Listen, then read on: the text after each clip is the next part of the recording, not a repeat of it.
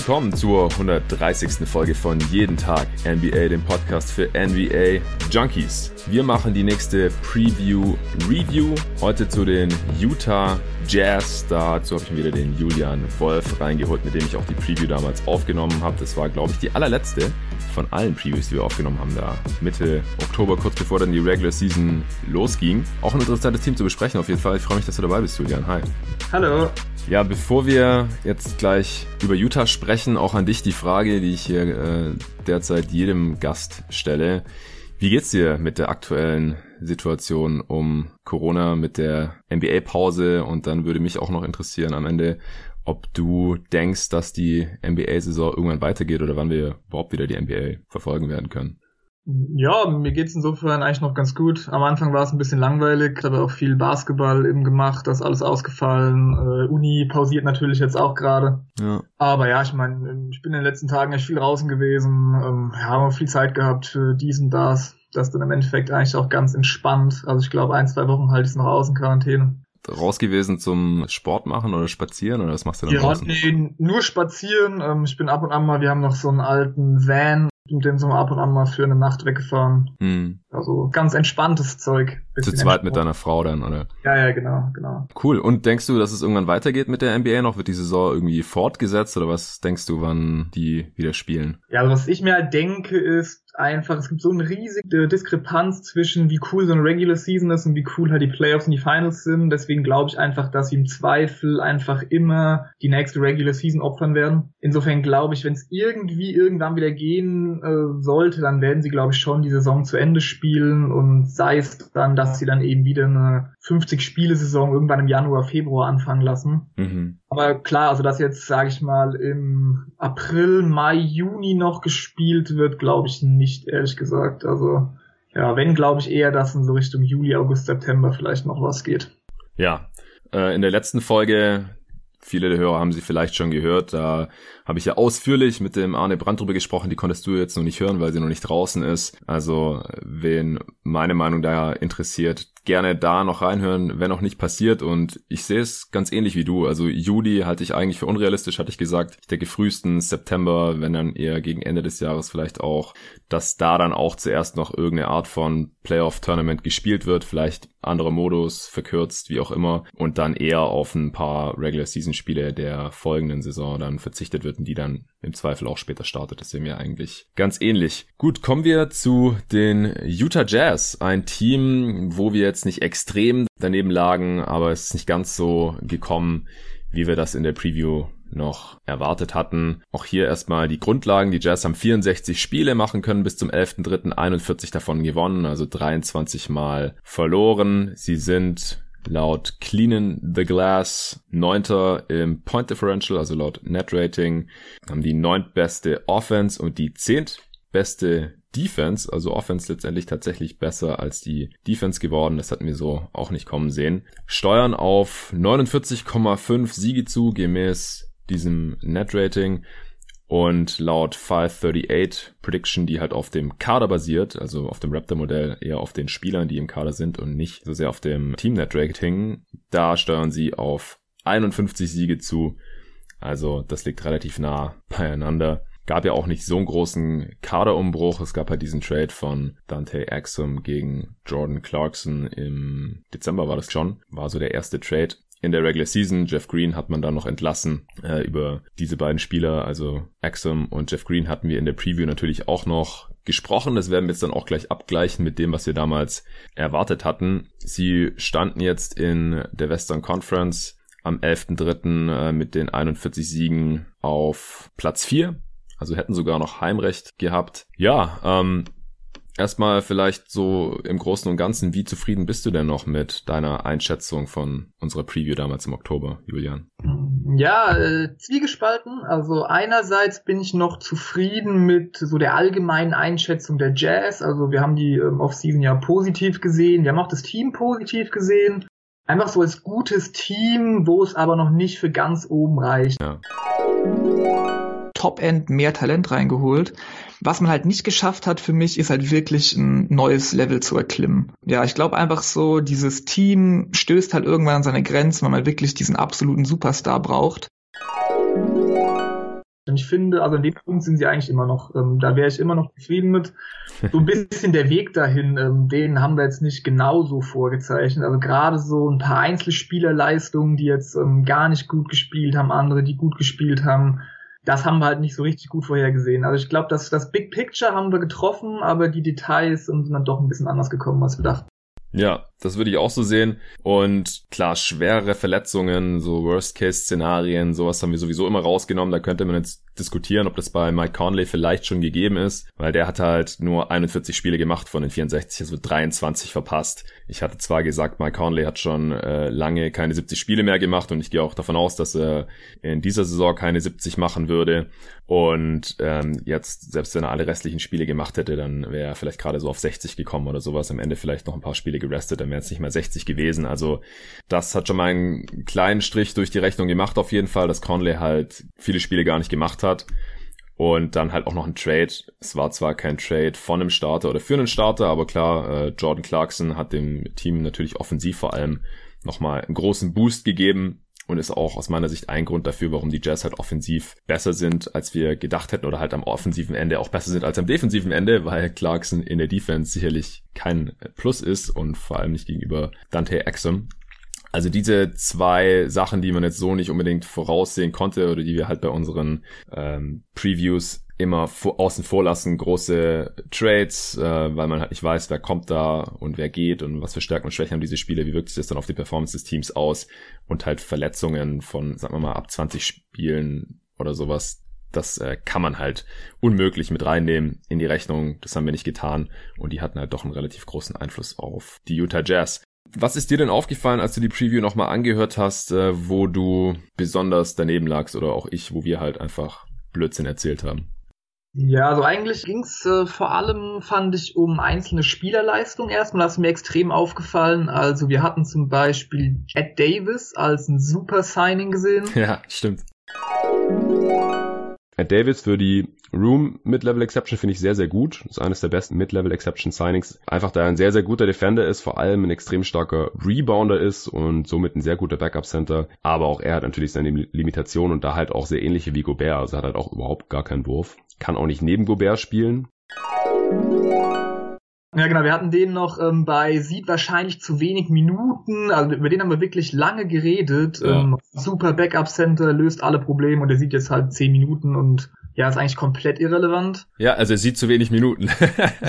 nee, also er, ist, er hat halt auch so schlecht gespielt. Also er hat 268 Minuten gesehen in 25 Spielen. Also spielt gar keine Rolle. Da spielt Tony Bradley die deutlich größere Rolle, fast doppelt so viele Minuten gesehen und doppelt so viele Spiele auch. Also das äh, hatten wir so überhaupt nicht kommen sehen. Ed Davis ist ein Schatten seiner selbst, auch öfter verletzt, schwerer verletzt und gar kein Vergleich mehr zu dem Spieler, der ja noch letztes Jahr war bei den Brooklyn Nets, bei dem Überraschungsteam. Hat ja auch in den Playoffs da ziemlich gut ausgesehen. Unsere Sorge war halt, dass er nur hinter Gobert spielen kann, also halt nicht mit ihm, im Gegensatz zu Derek Favors in der Vorsaison. Das äh, war soweit richtig, aber wir dachten halt, dass er wenigstens alle Backup-Minuten dann sieht von Gobert und, und dann halt da die Defense zusammenhalten kann, reboundet und hustelt und halt am Ring finisht und so und nee, ist nicht der Fall jetzt gewesen. Äh, Ed Davis hat 33 Punkte gemacht in dieser Saison insgesamt, sehe ich gerade. Das ist schon eine heftige Enttäuschung, was sie da für die Room Mid-Level Exception bekommen haben, ja. Da lagen wir kräftig daneben, aber ich glaube, das war einfach nicht abzusehen, dass Ed Davis erstens nicht fit ist und zweitens, auch wenn er spielt, einfach so schlecht ist. Gut, dann geht's weiter eben mit Mike Conley, sag ich mal, der Elephant in the Room. Das hat mm. ja niemand vorausgesehen, wie schlecht er ist. Ich muss auch sagen, ähm, ich war ja eben auf der B-Ball-Ref-Seite, wo man hat ja im Kopf, Conley spielt eine miese Saison. Dann habe ich gesehen, er macht halt wirklich nur 13 Punkte im Schnitt bei dem 108er O-Rating hat ein negatives On-Off, eben wie du gesagt, ja. Zeit ähm, gefehlt. Also auch im Endeffekt total enttäuschend, ähm, wo ich wirklich dachte, okay, der passt da perfekt rein. Wir hatten, oder ich hatte ihn noch so angedacht, ob er vielleicht so ein Breakout hier in der öffentlichen Wahrnehmung hat. Mhm. Ja, und ähm, da kam ihm auch einfach gar nichts bei rum. Das wäre so der zweite Spieler, den wir einfach falsch eingeschätzt ähm, haben. Ja. Ist aber ist mittlerweile so öffentliche Meinung, dass da jetzt nicht mehr so viel kommen wird. Ja, gut, man muss halt wie gesagt dazu sagen, er war über weite Strecken der Saison nicht verletzt oder hat noch verletzt gespielt und hat ihn einfach komplett rausgenommen, auch weil es ohne ihn viel besser lief. War dann so eine Win-Win-Situation. Er konnte, hat sich die Zeit nehmen, zu recovern und die Jazz waren trotzdem besser. Aber klar, vor allem nach der letzten Saison in Memphis, da hat er 21 und 6 aufgelegt gehabt bei einem 118er O-Rating und wir dachten halt in Utah wird es eher einfacher für ihn, auch wenn er noch mal ein Jahr älter ist mit der Age 32 Season. Wie gesagt, dass er die gesamte Saison irgendwie durchsteht und die ganze Zeit fit ist, da war ich auch skeptisch. Aber dass wenn er spielt, er halt so schlecht ist und die Jazz halt auch Schnitt jetzt nach wie vor, obwohl er die letzten Monate auch wirklich besser geworden ist, immer noch schlechter sind mit ihm auf dem Feld als ohne ihn, obwohl er ja fast alle Spiele gestartet hat, von den 41, 35 gestartet, nur sechs von der Bank.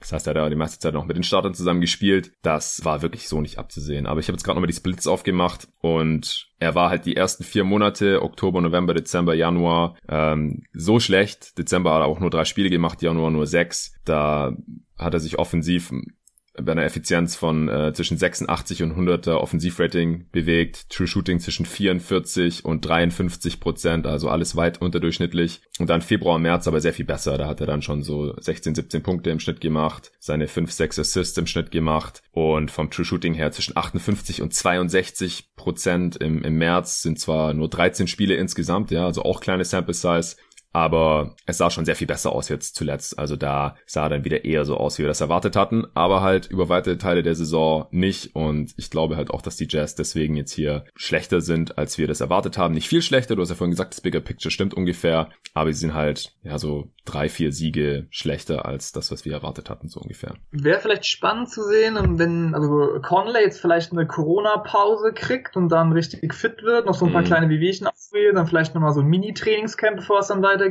ähm, könnte man zumindest die These aufstellen, dass ihm das vielleicht eher helfen würde, diese Mid-Saison-Pause verglichen mit anderen Teams. Aber ja, muss man dann sehen, falls es so weitergeht. Ja, was mir noch aufgefallen ist, äh, wir hatten auch über Jeff Green diskutiert. Wir waren sowieso schon skeptisch, weil wir natürlich Jeff Greens bisherige NBA-Karriere auch verfolgt hatten. Ich habe quasi gesagt, kann funktionieren, muss aber nicht. Im Endeffekt hat er nicht funktioniert. Du hattest sogar teilweise mit ihm als Crunch-Time-Center gerechnet, weil du dachtest, er ist vielleicht spielbarer, also halt vor allem offensiv als äh, Gobert, ja, weil man halt Gobert einfach irgendwie stehen lassen kann, wenn es um die Wurst geht und er nicht gerade direkt unterm Korb ist. Und das ist natürlich auch nicht eingetreten. Also das, was wir uns im positiven Fall von Jeff Green erwartet hatten, davon war weit weg. Äh, die Jazz waren richtig schlecht, wenn er gespielt hat, offensiv schlecht, aber vor allem defensiv so viel schlechter, dass sie ihn dann einfach nur noch irgendwann entlassen haben. Anderer so ein kleiner Spieler noch, den wir ein bisschen falsch eingeschätzt haben, war Emmanuel Moutier. Ähm, ja. Den haben ich ein bisschen so schlecht gesehen, weil ich glaube, den hätten wir am liebsten einfach aus dem Kader geredet. Ähm, wollten ihn eigentlich gar keine Minuten lassen sehen. Ähm, der hat sich jetzt immerhin in der Rotation etabliert, also ja. hat ein 105er O-Rating, das ist immer noch nicht berühmt, aber für seine Verhältnisse top. Ähm, sieht seine Backup-Minuten auf der 1. Ja, hat so einen, hat so einen richtig ähm, witzigen Fadeaway, finde ich. Also wer den mal live spielen sieht, der macht irgendwie fast alle seine Aktionen mit so einem echt komisch aussehenden Midrange Fadeaway, aber ist immerhin leidlich effizient damit. Ja. Hätten wir noch ein bisschen ähm, zu schlecht gesehen wahrscheinlich in der Preview. Auf jeden Fall. Also der, der hatte jetzt auch die beste Saison seiner Karriere. Und ansonsten hätte ich noch Joe Ingles würde ich auch noch nennen, der finde ich eine leicht enttäuschende Saison spielt. So, dann, da kam er dann gerade raus in der Summer League, in der Preseason, dass er von der Bank kommen wird, weil Bogdanovic und ähm, O'Neal starten. Da hatte ich fast gedacht, du könntest so einen kleinen Six-Man of the Year Push ähm, starten. Hm. Wenn wirklich gute Zahlen auflegt und die Jazz gewinnen, aber da ist er ja auch wirklich weit davon entfernt. Also ich glaube, in der Kategorie hätte niemand drin. Und ja, ihn würde ich auch noch als leicht ähm, überschätzt in unserer Preview sehen. Also er hatte auch einen sehr viel schlechteren Saisonstart als jetzt die letzten Monate. Hat auch Oktober, November Offensive Ratings von unter 100 aufgelegt, True Shootings um die 50 Prozent. Also sah echt nicht aus wie er selbst. Und dann wurde er zurück in die Starting Five befördert, weil einfach klar war, das funktioniert nicht mit diesen ganzen relativ miesen Bankspielern der Jazz. Dass die Jazz keine tolle Bank haben, das hatten wir vor der Saison halt auch schon erwartet, beziehungsweise wenn es halt mit Jeff Green ähm, wenig überraschend nicht so läuft und Ed Davis halt kann jetzt alleine, vor allem offensiv, dann natürlich auch nicht besonders viel ausrichten, auch wenn wir halt vor der Saison viel von ihm gehalten haben. Dann äh, hatten wir auch ein bisschen Angst davor, dass Exum und Moody zusammenspielen, weil beide halt keine besonders tollen Shooter waren. Moody trifft jetzt seine Dreier, aber ganz solide. Allgemein ist er bisher jetzt ziemlich effizient, also bei ihm hat so ein Wechsel zu einem Playoff-Team einfach mal gut getan. Darauf hatten wir gehofft. Und ja, Ingels dann als Starter halt im Dezember, Januar auf einmal wieder extrem effizient, auch viel mehr Punkte dann auf einmal gemacht, war wieder im zweistelligen Bereich um die Sex Assists und ähm, ja, jetzt im, im Februar hat er dann wieder so einen kleinen Einbruch gehabt und da müssten wir jetzt halt auch nochmal schauen oder hätte man jetzt nochmal gucken müssen, wie es die restliche Saison noch so läuft bei ihm. Aber gerade der Anfang als Sixth Man, das war sehr viel schlechter, als wir uns erwartet hatten. Und unterm Strich ist seine Saison auch schlechter als in der letzten Saison. Wir haben gesagt, er ist schon Ü30. Man muss gucken, wie lange das Niveau noch halten kann. Das war so eins unserer Bedenken. Aber stimmt schon. Also Ingles als Sixth Man of the Year Kandidat, da lagen wir auf jeden Fall daneben. Das stimmt. Wobei er immer ein 114er O-Rating wieder hat über die Saison. Also effizient ist er schon, macht halt ähm, keine 10 Punkte im Schnitt. Also ich glaube, das ist dann einfach auch das, wo er jetzt eben bleiben würde für den Rest seiner Karriere. Gute Effizienz, aber einfach nicht mehr diesen riesen Impact. Ja, genau, weil mit, mit den Startern war er dann einfach extrem effizient, ja, so über 120er Offensivrating. Wie gesagt, davor als Six-Man halt unter 100. Also da, äh, wie gesagt, man hätte es jetzt noch ein bisschen beobachten müssen, wie, wie das weitergeht. Aber ich denke, da sieht man schon recht genau, wo halt das Problem lag. Ist dir irgendwas aufgefallen, wo wir auch mal recht hatten zur Abwechslung? Ähm, ja, gute Frage. Vielleicht eine Sache noch, wo wir nicht recht hatten. Ach so, also, ja, klar. Ich muss aber eine Sache ähm, eingehen, dass jetzt nicht das unbedingt mit den Spielern, wobei das auch damit zu tun hat. Ähm, ich glaube, wir hatten die Jazz einfach wieder als so ein Defensivteam eher gesehen. Ne? Also haben mhm. eher gesagt, ja, die werden schon wieder eine Top-Defense umstellen und an dem Punkt sind sie jetzt, wie gesagt, nicht. Ne? Also schon noch in der Top-10-Range, aber weit davon entfernt, wirklich eine Top-Defense zu haben. Ja, stimmt. Und da finde ich jetzt im Nachhinein, denke ich mir, ach, ich hätte es wissen müssen, weil ähm, klar, Gobert ist Gobert, ähm, der macht das auch wieder top. Aber eigentlich der ganze Rest ähm, des Kaders ist einfach nicht gut in der Defense. Ähm, also gerade die Forward-Position, die hatten wir sogar als Problem gesehen ja. mit ähm, Danovic, Ingles ist halt auch smart, aber nicht mehr wirklich athletisch.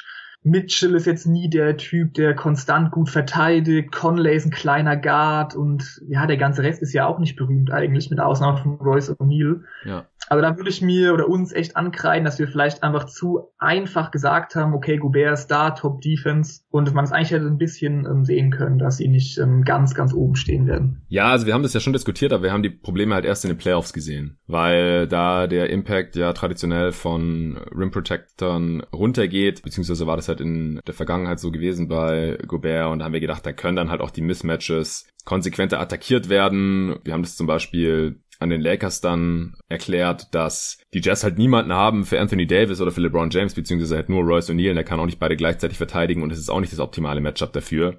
Und das haben wir dann halt für die Regular Season aber als nicht so ein großes Problem gesehen. Das stimmt schon, wie du es gerade gesagt hast. Wir haben gedacht, okay, Gobert in der Mitte, das wird schon wieder für eine Top 2 Defense oder sowas reichen, weil es in der Vergangenheit auch so war. Aber ich glaube, da haben wir dann halt die Abgänge von Spielern wie Rubio, Favors, vielleicht auch Jay Crowder unterschätzt, beziehungsweise halt unterschätzt, dass Conley halt irgendwie einfach alt aussieht und ansonsten halt ein Bogdanovic auch noch nie jetzt richtiger Plusverteidiger war. Er war schon Teil von guten Defenses in Indiana, aber es gibt halt einen Unterschied, ob ein Team eine Top 10 Defense hat oder eine Top 2 Defense, klar. Das ähm, hätte man vielleicht schon noch besser sehen können.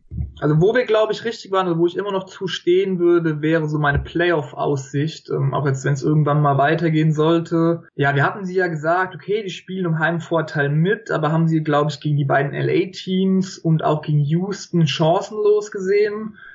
Und ja, da würde ich eigentlich immer noch mitgehen. Also bei unseren Bedenken, so was an die Playoffs angeht, der hat das eben Mitchell noch nicht wirklich gezeigt hat, dass er dieser Star sein kann und Go-To-Guy ist. Dass Gobert tendenziell ein bisschen, ja, im Wert sinkt in den Playoffs. Und ja, da würde ich eigentlich immer noch zu stehen, dass sie gegen die LA-Teams wahrscheinlich nicht viel zu melden ähm, haben werden in den Playoffs. Gut, gegen Houston hatten wir jetzt schon irgendwie eine ganz andere Situation mit dem Smallball-Experiment von denen. Da hatten wir auch jetzt wirklich ein paar äh, ganz starke Regular Season Games zwischen den beiden Teams. Aber ja, das würde ich eigentlich immer noch so sehen. Mhm. Ja, du hast gerade Mitchell angesprochen. Klar ist jetzt nur Regular Season, aber wie siehst du denn die Entwicklung, die er jetzt diese Saison genommen hat? Hättest du dazu die Playoffs immer noch dieselben Bedenken? Mm, also ähm, ich bin sehr gespannt auf Mitchells Playoffs, sagen wir es mal so, ähm, weil die Zahlen, die die stimmen. Ne? Also ich meine, er macht 24 Punkte, 4 Rebounds, 4 Assists bei einem 110er O-Rating. Ähm, das ist jetzt sicherlich noch kein Superstar-Level, aber es geht schon irgendwie in die richtige Richtung und ähm, er trifft auch den Midranger besser, wirkt einfach so ein bisschen abgeklärter. Ja, also ich finde, was er bisher gezeigt hat, ist schon vielversprechend aus Jazz-Sicht und ich würde ihm auch zutrauen, dass er zumindest nicht wieder ähm, ja so total einbringt bricht und wieder ein 80er O-Rating auflegt in den letzten Playoffs. Ja, gut. Aber also ich finde ihn halt als Spielertypen ich kann das ganz schwer nur so in, in Zahlen oder auch Worte fassen. Und er wirkt einfach ein bisschen, ja, nicht so abgeklärt als Spieler. Also, ja. wenn man sich zum Beispiel Spieler wie Chris Paul anschaut, ne, so diese Fähigkeit, immer den richtigen Raum zu finden, so immer unter Balance zu sein, einfach dieses, ähm, ja, also ich kann das wirklich nicht ähm, beschreiben. So, das fehlt mir einfach bei Mitchell. Und ich weiß nicht, ob er dann wirklich gegen diese Top ähm, ja kreativ genug ist und, und genug Kontrolle in seinem Spiel hat, um da dann diese Leistung wirklich zu halten. Also ich bin da sehr gespannt drauf. Ich halte es für möglich, dass er seinen Impact hält. Aber ich will es einmal wirklich gerne sehen in den Playoffs, bevor ich dann wirklich sage, okay, Mitchell ist diese erste Option in den Playoffs. Ja, also ich kann das alles total gut nachvollziehen in der Regular Season, da hatten wir ja auch ein bisschen was an Mitchell festgemacht, haben halt gesagt, wenn er diesen Schritt machen kann zum Superstar, dass äh, dann auch es eher Richtung Best Case geht. Ich würde es jetzt nicht unbedingt an ihm festmachen, dass es nicht so gekommen ist. Unser Best Case ging so Richtung 60 Siege und da äh, sind jetzt halt beileibe nicht in diese Richtung gekommen. Die Jazz hatten ja auch richtig schlechte Stretches in dieser Saison, das muss man auch mal sagen, haben auch wieder relativ schlecht losgelegt. Dann hatten sie wieder bessere Stretches, also einfach auch ein inkonstantes Team. Aber er hat sich jetzt auch schon nochmal individuell verbessert, ist nochmal effizienter geworden. Das war ja auch ein relativ großes Manko noch in den ersten beiden Jahren, dass er halt ein High-Volume-Scorer war, aber halt jetzt nicht besonders effizient, also weit unterdurchschnittlich effizient, was das Offensivrating angeht. 103, 104 war er da so, jetzt ist er bei 110 auch weil er die Freiwurfquote nochmal verbessern konnte. Was mir noch ein bisschen Sorgen macht, ist, er zieht einfach nicht besonders viele Freiwürfe und deshalb mit seiner Athletik war davor schon nicht so toll und er ist jetzt nochmal runtergegangen. Das ist nach wie vor ein bisschen enttäuschend. Er ist jetzt nicht der Playmaker vor dem Herrn auch, wie man sich vielleicht von so einem kleinen Guard eher erhoffen würde. Und was mir auch ein bisschen Sorgen macht, ist, dass die Jazz mit ihm auf dem Feld halt auch deutlich schlechter sind. Da muss man immer aufpassen, aber das ist normalerweise halt nicht das Markenzeichen von einem Superstar. Also das ist eigentlich durch die Bank weg immer so, dass sobald ein Superstar auf dem Feld ist, dass das Team dann automatisch besser ist. Äh, da gibt's Ausnahmen. Ich habe ja schon oft genug in diesem Podcast hier über DeMar DeRozan gesprochen und so weiter. Und ich würde es jetzt auch niemals an dieser einen Saison festmachen, aber das sollte man auf jeden Fall im Auge behalten. Also vor allem die Defense ist mit Mitchell deutlich schlechter, als wenn er nicht spielt. Und äh, das hast du ja vorhin auch schon angesprochen, dass er halt defensiv auch auf keinen Fall ein Difference Maker ist, im positiven Sinne. Ja, stimme ich dir auf jeden Fall zu bei den Aussagen. Okay, äh, ich habe noch ein paar kleinere Sachen aufgeschrieben, wo wir richtig lagen. Vor allem du hast gesagt, dass Axum ein der einzige Trade-Kandidat ist, den du siehst, falls ein Rebuilding-Team dafür noch einen Veteran abgeben will. Und damit hast du eigentlich den Trade für Jordan Clarkson exakt gecallt. Also am ehesten vielleicht noch Dante Exum, wenn man irgendwie den, wenn der ganz gut spielt und man verkauft den irgendwie noch so einem Rebuild-Team das sehr interessant ist, vielleicht für einen Veteran. Aber eigentlich sehe ich keinen großen Trade, der da irgendwie kommen könnte oder sollte. Glückwunsch. ja, genau. Also Exum, äh, den Trade habe ich gecallt, wenn man so will. Ja, ansonsten hatten wir schon angesprochen, dass wir die Bank nicht besonders gut fanden, dass wir da äh, uns Sorgen gemacht haben, auch um Jeff Green. Dass die Offense besser wird, haben wir schon so gesehen. Also du hast vorhin gesagt, wir haben sie eher als Defensivteam gesehen, aber wir haben halt gesagt, die Offense könnte schon Top 10 werden, jetzt endlich mal, äh, nachdem die letzten Jahre sie ja davon weit entfernt waren. Aber wir haben halt gedacht, dass die Defense so gut bleibt. Und im Endeffekt, äh, ich hatte es ja vorhin gesagt, ist die Offense jetzt ein bisschen besser gewesen als die Defense. Aber was ja so das offensive Ranking angeht, lagen wir da schon ganz gut. Wie siehst du denn im Nachhinein jetzt deine Off-Season-Note? Also wir waren beide ja ziemlich zufrieden mit dieser Off-Season. Ich hatte eine 2 gegeben, du glaube ich auch. Aber ich sehe es auch so wie du, dass man jetzt hier trotzdem noch nicht so richtig, glaube ich, zum Contender aufgestiegen ist. Aber das werden wir jetzt natürlich gleich noch im Weiteren besprechen. Ich sehe die Off-Season unterm Strich aber auch positiv, nicht perfekt. Deswegen würde ich auch eine 2 geben. Sehe ich auch so. Ja, also ich muss sagen, also aus der damaligen Sicht ähm, finde ich es schon noch verständlich, was wir gesagt haben, aber mhm. wahrscheinlich würde ich es ähm, aus der heutigen Perspektive ein bisschen negativer sehen. Und auch das ist so eine Sache, die ich schwer beschreiben kann, aber ich würde eigentlich dieses ganze Team der Jazz irgendwie eher schlechter sehen als vor der Saison, obwohl es im Endeffekt ähm, ja schon eigentlich ungefähr so gekommen ist, wie wir uns das erhofft hatten. Also ich glaube jetzt gerade aus der Rückperspektive sieht der Conley Trade eben doch deutlich schlechter aus, eben gerade weil man Picks gegeben hat und ja, einfach Conley einfach auch keinen so guten Value bringt, der eher schlechter wird in Zukunft. Ja, also ich habe jetzt noch deutlich mehr das Gefühl ähm, als vor der Saison, als dass man mit so diesem Kern, diesem Team auf diesem Plateau steht. Eben gutes Team, aber kein Contender. Und ich würde, glaube ich, auch weniger Möglichkeiten für dieses Team sehen, ähm, den Durchbruch noch zu schaffen. Also es könnte, wie gesagt, sein, dass mich einfach Mitchell da eines Besseren belehrt. Das haben wir auch oft genug gesagt, dass wenn er wirklich den Sprung macht, dass dann ähm, alle einiges deutlich einfacher einfacher wird für die Jazz. Aber eigentlich finde ich meine Gesamtsicht auf die Jazz negativer als ähm, vor der Saison und deswegen würde ich wahrscheinlich dann auch die Note ein bisschen ähm, runterziehen. Ja, hinterher ist man immer schlauer, deswegen bleibe ich auch bei der Benotung für letzten Sommer, weil wie gesagt, dass Conley halt so viele Spiele verpasst, beziehungsweise dann teilweise auch so schlecht ist, dass Ingles von der Bank so schlecht ist, wenn man halt Royce O'Neill in die Starting Five befördert, dass Ed Davis so schlecht ist, beziehungsweise so verletzt ist, dass Jeff Green überhaupt nichts taugt. Gut, das war noch am vorhersehbarsten. Äh, also da kam schon einiges zusammen, dass die ganzen Moves der letzten Offseason so schlecht aussehen jetzt im Nachhinein. Also im Nachhinein sind die meisten Moves mies. Ja, das muss man einfach sagen. Man muss jetzt noch die Playoffs abwarten. Wenn da auf einmal abliefert, dann hat sich der Trade doch gelohnt. Also wenn die Playoffs halt irgendwann noch passieren, wissen wir immer noch nicht. Aber jetzt hypothetisch, wenn Conley in den Playoffs halt abgeliefert hätte, dann ist er diesen Deal ja immer noch wert, weil es geht ja den Jazz auch darum, in den Playoffs weiterzukommen und jetzt nicht in der Regular Season irgendwie fünf Siege mehr zu holen oder sowas. Und Moody sieht halt noch am besten aus in diesen Minimum Deals. Und jetzt mit diesem Clarkson für Exum Deal haben sie ja dann auch nochmal gut nachjustiert oder dann halt auch die Konsequenz gezogen, Tony Bradley als Backup Center einzusetzen und Jeff Green einfach zu entlassen und Niang mehr Minuten zu geben und so weiter. Also im Nachhinein klar, ist es keine zwei mehr aus heutiger Sicht. Diese Offseason, die Moves, die sie da gemacht haben, ich konnte es damals trotzdem verstehen. Ich kann auch verstehen, wieso wir diese Note gegeben haben. Und ich bin, wie gesagt, auch ganz zufrieden damit, was sie jetzt noch draus gemacht haben aus diesen unvorhersehbaren Entwicklungen. Ja, dann denke ich, können wir auch schon zu unseren Predictions kommen oder hattest du noch irgendwas, wo wir irgendwie besonders richtig oder falsch lagen? Nee, vielleicht noch eine Kleinigkeit, Tony Bradley. Das wäre ja. dann wieder so eine kleine positive Überraschung. Den haben wir nicht in der Rotation gesehen, eben wegen Ed Davis und Jeff Green genau. und der macht jetzt einen soliden Job. Ja, ja, unser Best Case, da äh, hatte ich so hohe 50er Bereich gesagt bis zu 60 Siege. Du hattest auch 60 Siege gesagt, wenn man halt eine Top 2 Defense wieder hat und eine Top 10 Offense. Top 10 Offense hat man, Top 2 Defense nicht. Deswegen ist man weit weg von 60 Siegen. Wir hatten auch, oder ich hatte auch gesagt, ich kann mir Platz 1 im Westen vorstellen, falls Mitchell den Sprung zum Superstar macht. Haben wir jetzt ja auch schon besprochen. Der kam jetzt nicht so ganz. Also wir sind weit weg vom, vom Best Case.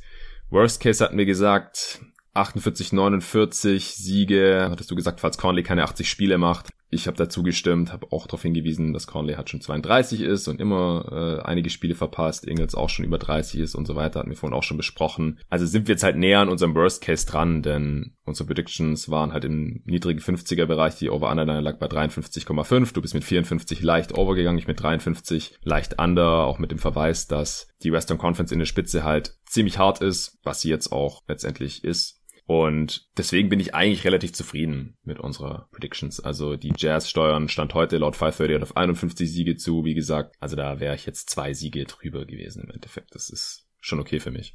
Wie sieht's bei dir aus?